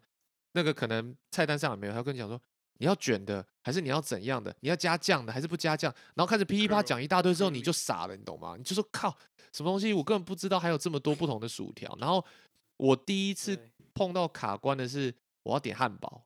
我想汉堡就 hamburger 那么简单。我一开始第一次来美国的时候，我就觉得我要吃美国汉堡，一一点，然后开始他开始问你说你要哪一种 cheese，cheese 他大概念了十种吧。那这十种 cheese 我根本连就是我连它的味道是怎么样都不知道，我只能就是他讲的十个里面，我只能选嗯听，我看我听得懂哪一个，我就选哪一个。选一个听过的，对，其他没有听过，我根本不知道嘛，所以就是你就会想说，就是这些东西真的，你刚开始来的时候是真的是会让你觉得很紧张。然后我们现在回到这个 Chipotle，那通常因为我们现在因为它实在太多选项，那它它的餐厅的你就想象台湾就是会有 Subway 嘛，刚刚李由讲就是有跟 Subway 很像真的，是 Subway，我觉得它就是 Subway。然后你进去，然后就是它就是一个很像自助餐的台嘛，然后他就先说哦，看看你要什么样式，像李欧刚刚讲，就是有 burrito 或是 burrito 的 bowl 是用碗装的，然后或是说有什么样不同的样式，你先选样式之后，就开始一站一站开始问你，然后就是有千奇百怪不同的的的食物这样子。那第一站他就通常他就会问你说，好，假设我今天是选 burrito bowl 好，他第一站他就问你说，哎，好，那你这一个他的他会跟你说 protein 或 veggie，你是要你是要是你的蛋白质要是你是要吃蛋白质还是你是要吃素的？就这一站这一站光是这一站可能就有六七种以上不同的选择，然后每一种我说的蛋白质不是说我要 beef 我要 pork 我要 chicken，那不是哦，是一些很千奇百怪的名字，像我们现在在看那个菜单，什么什么 barbacoa，我问你，你会发音，但是你知道那是什么吗？譬如说我第一次去，我就只会去点 chicken 或 steak，因为我知道那是什么东西，但是其他的东西我就不知道什么什么 barbacoa 啊，什么 carnet carnetus，就就你你连发都不太会发音的东西，然后他看到它就是咖啡色，很像肉的样子，但你根本不知道那是什么啊、你又不会点。那 Chipotle 有特色就是在这里，就是它有注入蛮多墨西哥元素，然后像 chicken 跟 steak 就是两个选项嘛，那它还有这个 barba barbacoa，然后这个东西，其实我这个这一道菜我倒不知道我有没有念对啊，但是这个东西基本上它是一个墨西哥菜，然后通常它是呃有点像手撕肉嘛，但它是呃牛肉或羊肉这样，然后下一个是 carnitas。那 carnitas 它其实基本上就是手撕猪肉啦。那最后一个它有比较有趣的东西是叫 sofritas。那 sofritas 它其实是豆腐做成的，所以它是有点像是给素食吃的东西。所以它在 protein 的方面，它就五个选择。那它还有一个是 veggie，veggie 的话就是芹菜。那芹菜我们这等下再讲这样。然后我觉得它很很神秘的地方是这里面的东西啊，你还可以说你要 half half，就是你要这个菜这个肉一半，那个肉一半，或是呢你要可以 double protein，就是这是高深的点法，进阶点法，你可以自己选，你可以 double protein 或是 half half。然后这是我来了很久以后跟美国人一起去的时候，我才知道，哇，干，原来那个 Chipotle 还可以这样点菜，我觉得这是下一个境界。然后肉在就是这是我最喜欢的，就是他会叫你选饭，而且像你选 rice，因为我们现在假设我们是买就是 burrito bowl 好是一个碗，然后他就说那你的饭饭要哪一种？那饭呢？他就问你说，哎，你要白米，譬如说 white rice，还是你要 brown rice，还是你要这边？我觉得有一个很有趣的，我个人觉得很难吃，但是很多人喜欢，就是叫 cauliflower rice，它就是拿那个白色花花椰椰菜。花椰菜，白花椰菜的那个花的部分，然后把它当米这样炒炒炒这样子，然后我觉得我觉得蛮好吃的、欸嗯我就觉得很难吃，但是就是这个见仁见智啊。但是它的它的它的主打就是这个东西热量超低，所以其实我认为 Chipotle 很适合那种健身完来吃，嗯，就你就狂补蛋白质，然后吃热量很低那种，我就觉得是还蛮。而且它每一道菜都会写它的热量是多少。然后通常以我啦，我都会我会都我都会点个 brown rice。好，那刚刚 rice 其实就很单纯，而且这个就是好不好？基本英文程度都可以点，你就要白米，还是你是要 brown rice，还是你嗯要用那个花椰菜弄弄成的 rice，你就自己选。这里就通常你到第二站的时候，你还撑得住。就通常你英文你一开始来基本英文能力，像我第一次来，我就会点一个 steak，然后我再搭配一个 white rice，我觉得哎，到这一关我都还撑得过去。他就一直在问你，然后到第三关呢就开始难了，他就开始问你说你要哪一种豆，哪一种 beans，然后 beans 就是有 black beans 就是红豆嘛，或是 pinto beans，好，那就这两种。但是那种 pinto beans 我根本不知道是什么东西，你们知道什么是 pinto beans？有点像大豆嗯，对，然后到这边哦，到这边呢，我就这个时候我就有一点有点懵了，我就有点懵了，我就开始讲说，那我就 black beans 吧，因为我只知道 black beans，我就点红豆，然后再接下来之后就开始哇，就整个压倒压倒骆驼追根稻草，真的，就是我觉得点完你要什么 topping 呢？然后 topping 呢？我跟你讲，我们现在看官网，光是它 topping 就有二四六八十个 topping。然后十个 topping 的时候，因为那个速度是很快的，那个店员就因为他就一直你点完 OK next next next，然后到这边就突然十个 topping，然后就哈发生什么事情？而且我觉得最北蓝是，如果你在学校附近的餐厅点的话，后面会有人，对然后那些人就会觉得你动作很哦，慢，对，然后你就对会开始呃，干你是白痴吗？连这都不知道怎么点，对，然后就压力很大，心里很脑补然后前面三项的时候，已经脑力衰竭，就是你还想，你还会觉得说，为什么还要选豆子？我又不吃豆子，但是就觉得好像可以试试看，然后你心里就有个小剧场，到底要不要吃豆子？那要吃什么豆子？然后他就一直看着你，然后就会马上选一个。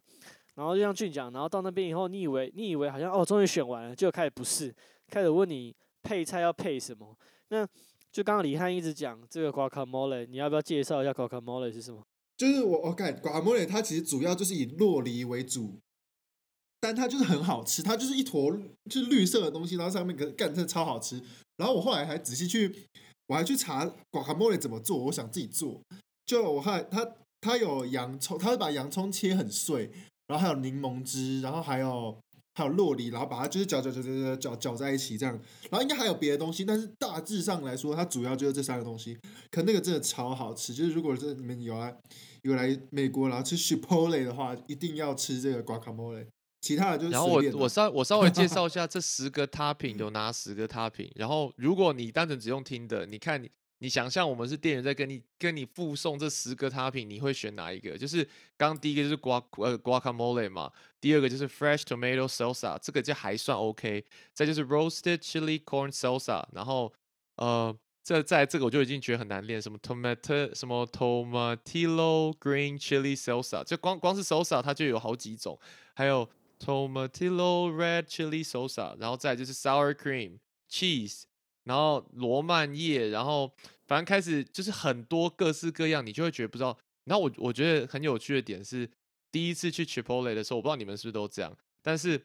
我就是因为通常你就想要你进素食店，上面就会有一个很大的那个看板 menu，然后就写很多字嘛，啊没有图，对不对？然后你就在那边，因为你会很担心，你排进去之后，大家因为前排很多人，就一站一站过了，你就会觉得说我一定要先事先准备好，我才要进去那个排队的那个线。因为我觉得我只要一进去那个排队的线，我就是就是待待会儿到我，我就是要噼里啪啦讲完了，然后你就会站在那个线外面观望很久，然后就先看那个牌子上面，靠，怎么这么多字？然后你就看手机在那拿着，按按，哎，好像也选不太出来什么东西。然后后来就想说，那我看一下哦，但是你又发现站在线外面，你又没有办法看到那个橱那个柜子里面有什么，因为你要走进去那个线，你才看得到真的样子。后来你就想说，好吧，那我抓几个基本的，然后到我之后我就噼里啪赶快念过去，应该是不会丢脸。就排队进去之后，那个速度还是比你想象中快很多。我第一次去 Chipotle 点餐经验是这样。我觉得，我觉得后来我有一个方法，就是那个我后来可能有几次吧，我不知道要什么时候，我就跟他讲说 everything，反正不用钱的话，我就跟他讲 everything，然后他就会说好，他有时候还会怀，他说 everything，you sure？然后我就想说，我不想要跟他进入那个一一讨论的环节，然后我可能就会瞄嗯一眼，然后就说呃 no this，no no no this，其他就可以，然后他就会帮我用一堆有的没的东西，那我还是觉得蛮好吃，但基本上。就反正我也我也是觉得那个压力很大，就是大家会一直看着你，然后你又不知道要选择。可是多吃几次以后，其实你就发现你都会吃那些东西啊，就是你听不懂的东西，你其实还是不会吃啊。然后，然后你会觉得你有一种，你有一种自尊，就是你会觉得说，靠，林北来美国生活，我怎么可以用手指？所以我就想说，我第一次用手指，我第二次我就不要突破自己，我就是一定要念出那个名字，我不能用手指了。然后你就会第二次、第三次、第四次，你就会硬逼自己。然后，但是逼自己的过程，你真的走到那边，他还问你那边的时候，你又会在想说，靠，我真的要讲吗？后面好很多人在等呢。然后你就会觉得每一次都是一个内心的挣扎，你知道吗？所以你应该要先在旁边先偷听别人怎么点啊。我觉得应该是要我有时候也这样你先会，以后你去啊，对啊，就偷听别人怎么点的，然后大概哦，OK，好，大概这样学个。但是有几次我用别人的点法点到的，我真的觉得不好吃，我就觉得那个搭配就是那个组合，每个人喜欢的不一样啊。我们刚刚讲的只是这个叫什么 burrito bowl 哦，我们还不好嗯包含就是还有 burrito 本身，或是它还有各种不同的，譬如说它要 quesadilla，就是那种三角的那种，台湾叫什么啊口袋饼嘛，还是叫什么的？就是它有各种呃不同的样子。吗？对啊，quesadilla 台湾叫什么？哦，casadilla。对，，casadilla 叫什么？我也不知道哎、所以像口袋饼，对不对？台湾好像有这种东西。就是比较小一点的。对我有看到那欸种台湾像什么西雅图咖啡还是什么会卖这种类似的，对啊，我，哎、你看我们一致都觉得 Chipotle 蛮好吃的，可是你们觉得如果 开 Chipotle 开一间店开在台湾，你觉得有搞头吗？然后他哎一餐就卖跟便我跟肯当差不多尼讨论过这个问题欸、我跟肯尼说，啊我们回台湾如果开一家 Taco Bell 或者是 Chipotle 这种店，妈一定赚翻，而且一定很多网美就会去吃。Taco Bell 我就不能接受真的一定超不行超难吃的欸、Taco Bell 不行，那不同等级，不要混淆听众。Taco Bell 不行，Taco Bell 真的超难吃。对啊，跟但 Chipotle 是不能比啊。我是说，如果回去开这种这种 Mexican roll 的，你们觉得会红吗？会。红？我觉得红 Chipotle 会红诶、原因是因为台湾健身风气有，然后我嗯觉得 Chipotle 很适合健身，因为现在一堆连那种光是开那种健身餐的都可以开餐厅或是外送了，我觉得 Chipotle 非常可以诶、就我也跟我女朋友讨论过这件事情，可是我问你哦，如果你健身完可以去吃永和豆浆，然后你也可以吃到喝豆浆喝什么，然后跟吃这个 Chipotle，干要我再选一遍，我还是会去吃永和豆浆哎、没有没有没有，我跟你说，这在台湾你就是有一种潮的感觉，真的。对啊，对啊，就跟 Dunkin' Donut 当初回去回在在台湾开的时候也是一样，妈的，所以就是他他要故意再卖贵一点点，你去 Chipotle 会有一堆正妹哦，然后你去永和豆浆就是、在新竹，可能就是像我们那种大学生穿着夹脚拖 去吃哦，那不太一样等级哦。对啊，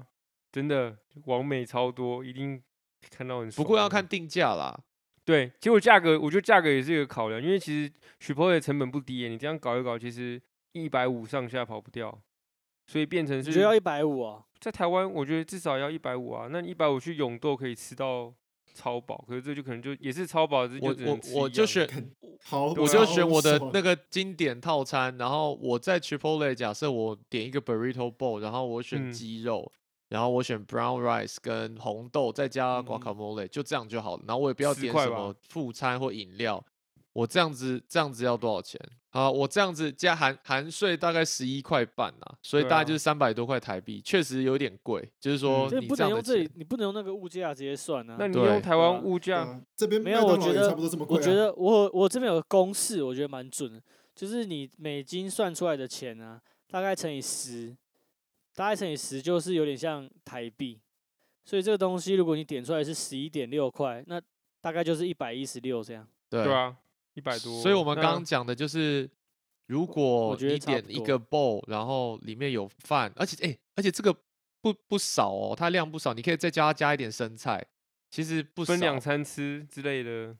我不知道欸。我觉得不能分两餐吃，我觉得男生是没办法分两对餐一餐男生一餐我吃我吃一餐啦，一餐一百一十块，健身完吃，然后吃得饱，然后对啊，热量很低，蛋白质又够，我觉得好像搞搞得起来哎。而且而且你要想欸，所以你们真的觉得在台湾开一定 Chipotle 我觉得可以，因为你像你像什么 Dunkin' Donuts 那种东西，它没有办法。可是那为什么？那可是那为什么没人开？就是我觉得这一定不是只有我们想过啊。嗯，有有啦，只是没有像这种连锁。可是你真的会去开吗？你真的会去开吗？真的叫哎、新竹有啊，新竹新竹有啊，新竹有叫什么 Taco House，新竹有 Chipotle 没有，还有一家叫 Taco House 也是连锁的，哦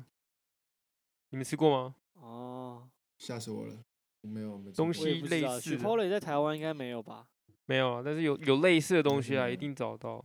只是说 Chipotle 这 OK 是等级比较高一点，然后它普及度很高，所以我哦你的你的意思就是说，这种食物都已经有人开了，没有道理 Chipotle 不行。对对对，我意思是这样啊。对，来美国好不好？一定得吃 Chipotle。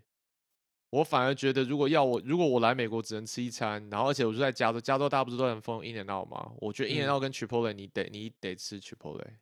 我觉得 In In and and Out Out 还好啊让我觉得一一般般。对啊，还行啦而。且因好为是啦不过牛肉不能吃，对啊，不不同嗯不同不同食物比较，但我一说，我觉得 Chipotle 真的是蛮蛮美式的，蛮美国的一个东西啦。说不定墨西真的到地那个墨西哥人来吃，说 What the fuck is this？他根本哎对对啊，搞不好那就是对啊他们的 orange，所以我觉得对啊。搞不好。好了，那今天这个分享食物，我觉得差不多这样。如果有听众在疫情结束之后要来美国，然后要来了解要吃什么，哎，再私信我们好不好？我们再给你一个对，那个就是不是折折扣嘛扣吧？Blue Boss 大补贴，好不好？好不好就是？Blue 我 Balls 我这样大补帖讲好了，我觉得就是如果你来美国玩，你不可能每一餐都规划好嘛，对不对？嗯你嗯，不可能每一餐都说我要去吃很特别的餐厅，就偶尔会有午餐你没规划好。我觉得有这种没规划好的午餐的时候，很适合去试这种，就是美国才有的，比如说素食餐厅啊，嗯或者是不一样的餐厅。那我觉得 Chipotle 是一个很好的选择，就是它算是蛮有趣，然后它也它也不它也算健康，它其实是蛮健康的食物，它的肉、它的青菜啊，其实都就是跟比汉屌打汉堡薯条啊，所以我觉得就是 Chipotle 是一个呃 Your best 很 choice 很方便、很快速的选择。如果有来美国的话，就是偶尔可以有一两餐可以试试看，应该这样讲。没错，然后如果又很想要体验美国文化，哎，再去吃个 Panda Express 好不好？当做是体我觉得验，可以、体验我觉得可以。好不好？你就知道到底到底他们 Panda Express 到底是吃吃什么东西？OK，好吧，真的。那今天就先到这那今天边。这个食物系列就到这。没错，好，那就先好这样啦，拜拜。拜拜，爱你哦。拜拜拜。拜拜。